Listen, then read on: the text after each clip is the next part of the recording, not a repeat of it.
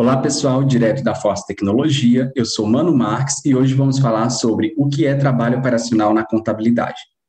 Estou acompanhada da Catarina Amaral, CEO e fundadora da Propec, e Catarina Amaral Educação e Negócios. Catarina, mais uma vez, seja bem-vinda. A gente aqui batendo esse papo super gostoso. Seja bem-vinda aqui no nosso podcast novamente. A gente tem muita coisa aí para conversar, não é mesmo? Com certeza. Prazer enorme estar aqui de novo, mano contribuindo com a comunidade de contadores que estão aí dispostos a empreender do jeito certo na contabilidade. E hoje a gente vai conversar de quê mesmo? Hoje nós vamos falar sobre o que é o trabalho operacional na contabilidade. Eu acho que é um assunto bem interessante para a gente conversar, Catarina, porque eu acompanho muito você nas redes sociais, assim como milhares de pessoas que te acompanham, né? E é, eu achei muito interessante quando você abordou esse assunto sobre trabalho operacional recentemente e pude entender que o trabalho operacional, principalmente na contabilidade, não é necessariamente só aquele trabalho de obrigação, trabalho de enviar informações para o governo, tributação, né? Aquilo que a gente imagina que de fato a pessoa fica ali na frente do computador no sistema resolvendo ali toda aquela parte fiscal e tudo mais. E aí eu vi que você colocou outra, é, outros pontos né, dentro do trabalho operacional que engloba inclusive a parte do empreendedorismo, que engloba a parte é, do administrador também, né, do empresário, do empreendedor de um modo geral. E aí eu separei aqui a nossa jornada do conteúdo para falar é, sobre três pontos, né? Um que eu vi você falando sobre as crenças do contador raiz, achei muito interessante, eu quero muito que você explique sobre isso. O mito do pequeno empreendedor, também achei muito legal, acho muito interessante esses termos que você traz para discutir determinados temas e também falar sobre a real operação do empreendedor contábil. E aí, para a gente começar, né, fazer essa introdução aí, né, eu quero entender com você o que compõe a operação de uma assessoria contábil, por exemplo, o que compõe, de fato, é, é essa operação é, em volta da contabilidade. Oh, mano. Esse é um assunto bastante polêmico e a gente precisa colocar algumas cartas na mesa é, colocar as nossas opiniões para discussão, porque a operação contábil é extremamente importante, mas se uma empresa é, contábil opta por somente focar na parte técnica da operação, isso compromete muito o crescimento. Então, talvez você que esteja nos ouvindo pode estar olhando para o lado, ver todo mundo colocando o cliente para dentro, todo mundo automatizando seus processos, e você fica sem entender onde é que você está errando? Então, talvez ao final desse podcast a resposta esteja por aqui. Por quê? Quando a gente fala de operação técnica, meu amigo, é o quê? A gente vai trabalhar com a parte contábil, o débito e o crédito mesmo. A gente aqui na Propec a gente trabalha com importação de lançamentos por sistemas financeiros, integração de alguns arquivos em PDF. A gente tem um débito e crédito manual, temos ainda, mas estamos em fase de automatização para todos os clientes com fé em Deus num futuro bem próximo, a gente vai estar tudo totalmente automatizado. Sobre o aspecto fiscal das demandas, são as obrigações tributárias, as obrigações fiscais que nós temos que cumprir, os nossos PGDAs, as nossas DCTFs, FDs, é, as nossas ECDs, os, o nosso ambiente SPED fiscal. Quando a gente fala de DP, a gente tem aí o E-Social, a gente tem a folha de pagamento, a gente tem um conjunto de estruturas trabalhistas e previdenciárias que precisam ser transmitidas tanto para os colaboradores como para as instâncias regularizadoras. E a atividade paralegal operacional é aquela de estrutura societária das empresas, abertura, baixa, alterações contratuais, qualquer é, alvarás, é, é, licenças, todo esse aparato mais burocrático, podemos assim dizer, junto com o fechamento das demonstrações contábeis. Então, a gente tem os demonstrativos e as burocracias, as conformidades. Esse conjunto forma o que a gente chama de operação técnica da contabilidade, o modo operante, podemos assim dizer, a fábrica. Perfeito, Catarina. Uma boa explicação aí para a gente entender, né, de fato, que compõe essa operação aí, tudo em volta da contabilidade. É, e eu gostaria já de começar a entrar ali naquele ponto que eu falei no começo, né, que é entender de fato ali algumas crenças, entender alguns mitos, né, algo ali que está muito enraizado no, na formação e na vida profissional ali do contador. E aí eu quero puxar já com você esse termo, né, que você levantou recentemente, que é as crenças do contador raiz. Catarina, explica para a gente o que são essas crenças do contador raiz. Explica para a gente o que é esse contador raiz, por favor. Ah, eu explico com muito prazer, porque essa crença, ela me fez duvidar muito do meu potencial humano por bastante tempo. A contabilidade, ela vem sofrendo transformações significativas, assim como todas as áreas, tanto na prestação de serviço como no comércio, porque a tecnologia, ela veio né, para ficar. As transformações que a gente tem antes eram demoravam 10, 15, 20 anos para acontecer. Hoje, em um ano, se a gente compara janeiro de 2020 com janeiro de 2021 com janeiro de 2022, a acessibilidade que nós temos ao aparato tecnológico é outra, é surreal. Então, naturalmente, você tem mais oportunidades. Só que o mercado contábil é um mercado muito prudente, muito conservador por essência, por natureza. A gente foi formado na graduação para sermos assim. E daí, quando você entende quando você vai para o mercado para ser um empresário contábil e você assume que além da operação, que a gente acabou de falar, né, a parte de conformidade, elaboração de demonstrativos, você tem que aprender a vender, você tem que aprender a gerir, você tem que aprender a liderar. Um, uma pequena parcela, eu prefiro achar que é uma pequena parcela. Uma pequena parcela do mercado faz um barulho muito alto, e esse é o problema, que essas funções não são do empresário contábil. Empresa em contador raiz é o contador do fiscal só. Esse negócio de vender na contabilidade não faz parte. Ah, esse negócio de liderança de pessoas é mimimi. É, outras coisas que eu escuto, que eu já escutei também é, bastante, que marketing digital para contador, é, é, enfim, são muitas crenças que as pessoas vão implantando no mercado contábil com o intuito de focar somente na operação. Ó, para você ser um bom empresário contábil, para ser um bom contador, tu tem que saber ECD, ECF. Eu nem falo de demonstração contábil, tá, meu amigo? A galera fala ECD, ECF, tem que saber fechar SPED. E naturalmente isso tem muita importância, muita importância. Mas existem outras inteligências, existem outras habilidades. Né? A gente precisa se complementar. Eu comecei com uma eu empresa, era eu fazendo tudo, e daí, nessa fase da eu empresa, eu não dominava muito bem o social. Aquela ferramenta parecia que, não sei explicar. O ICP da Caixa me tirava o humor, porque eu ia lá tentar fazer as coisas, tentava aprender e estava fora do ar. Então, eu não tinha familiaridade com o departamento pessoal e uma vez eu fui a público falar isso e eu recebi muitas mensagens falando que eu era um serviço à contabilidade, que, é, enfim, que para eu ser uma profissional completa eu tinha que entender de todas as áreas de maneira aprofundada. E a sorte que eu tenho uma cabeça boa, que eu fiz, eu não gosto. E se eu não gosto, eu não sei, eu vou estudar para revisar, mas eu vou terceirizar essa operação, porque eu não sou obrigada a fazer. Existem outras formas de se operacionalizar a contabilidade. Então, essas crenças do contador raiz, que é aquele que só sabe fechar SPED, ele distancia muito o real papel do empresário contábil e também ele nos distancia muito da contabilidade estratégica, por exemplo, da contabilidade consultiva, porque você precisa de diversos profissionais dentro de uma empresa para que você consiga fechar o fiscal e analisar os demonstrativos. Se só tiver quem fecha SPED, que são, entre aspas, os contadores raízes, quem fará a contabilidade? Quem analisará os números? Quem conseguirá estar é, próximo aos clientes para auxiliar a tomada de decisão, para avaliar um negócio, um, enfim, uma contratação de crédito, qualquer que seja a decisão financeira. Então, é um discurso muito perigoso que a gente tem que tomar cuidado para ver se ele vale a pena mesmo de bater no peito e dizer eu sou o contador raiz. Na minha opinião, o contador raiz é aquele que não tem medo do desafio, seja ele operacional, administrativo ou de oportunidades. Perfeito, Catarina. E quando você fala isso, a gente percebe que, na verdade, essa questão aí do contador raiz, né, é, distorce muito o verdadeiro sentido do empreendedor contábil, né? Ele coloca o empreendedor contábil como uma outra visão, né? Que o excelente empresário é aquele que sabe fazer isso, aquilo e tal, e não necessariamente vem. Ele tira inclusive vendas, né? Eu acho que não existe empreendedorismo, não existe é, você começar um negócio sem você, é, sem dar valor de fato às vendas, sem buscar entender como funciona o processo comercial. E isso traz muito o segundo ponto, que é outro termo aí que você costuma usar, que eu achei muito interessante, que eu queria muito que você explicasse para a gente, que é o mito mito do pequeno empreendedor, né? Existe ali as crenças,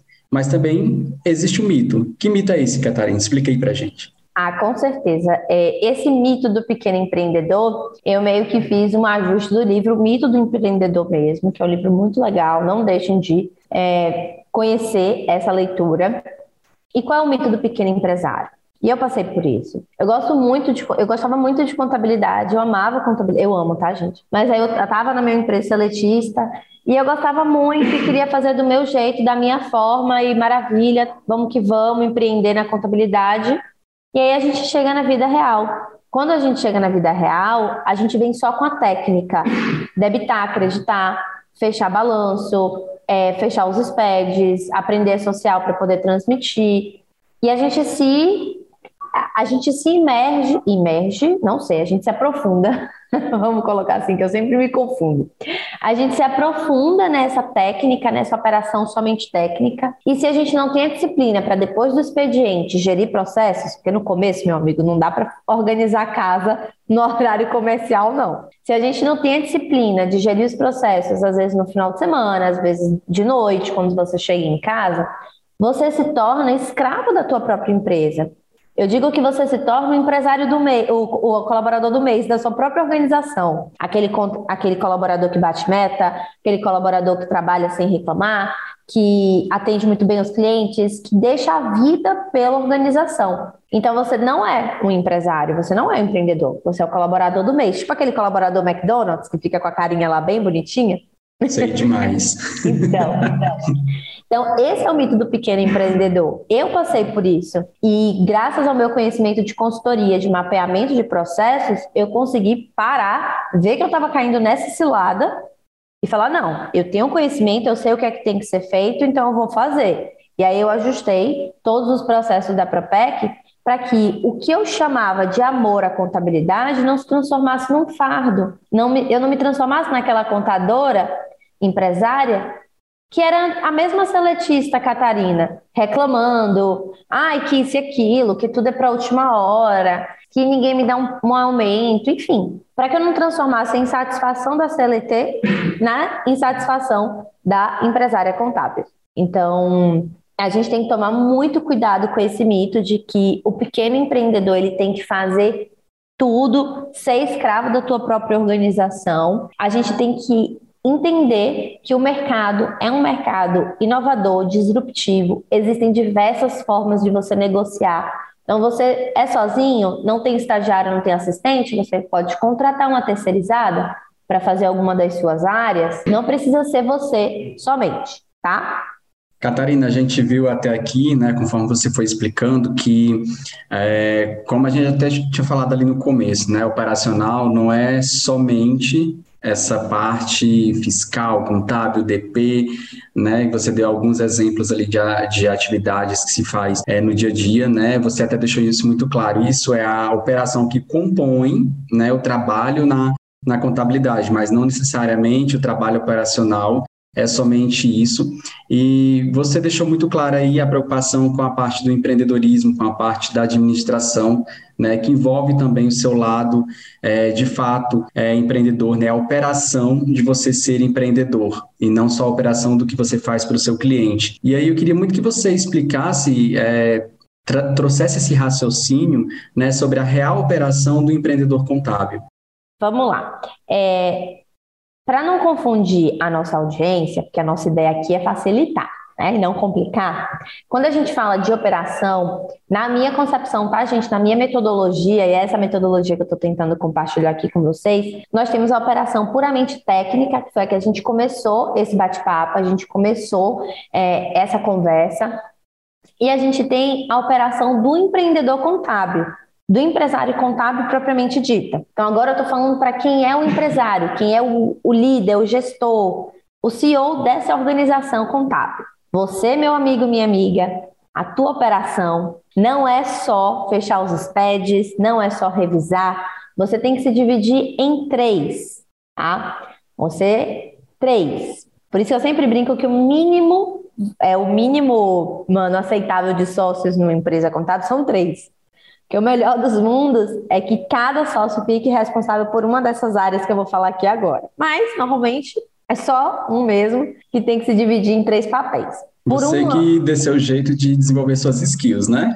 Exatamente, tá? Porque de desculpa tá cheia aí, vamos que vamos. Eu sei que é difícil para ti, também é difícil para mim. Não, não é brincadeira, não. A única diferença é que a gente vai sorrindo.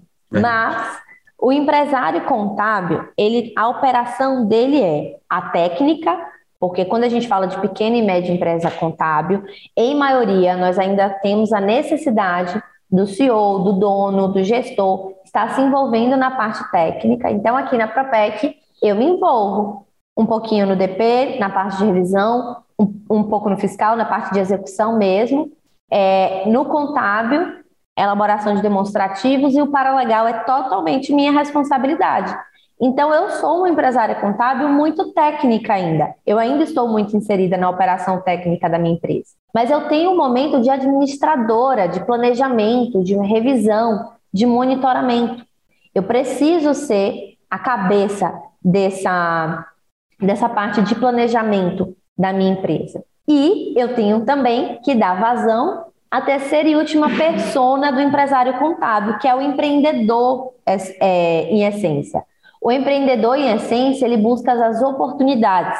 Então, meus amigos, depois que eu saio dessa empresa aqui, eu vou ouvir meus podcasts de novidades, de tecnologias, assim como você também está nos ouvindo. Então, eu vou buscar saber o que é está em voga no mercado. É, um, por agora, eu estava trocando mensagens com um grande empresário brasileiro, porque ele falou é, sobre o processo de automatização da contabilidade em si.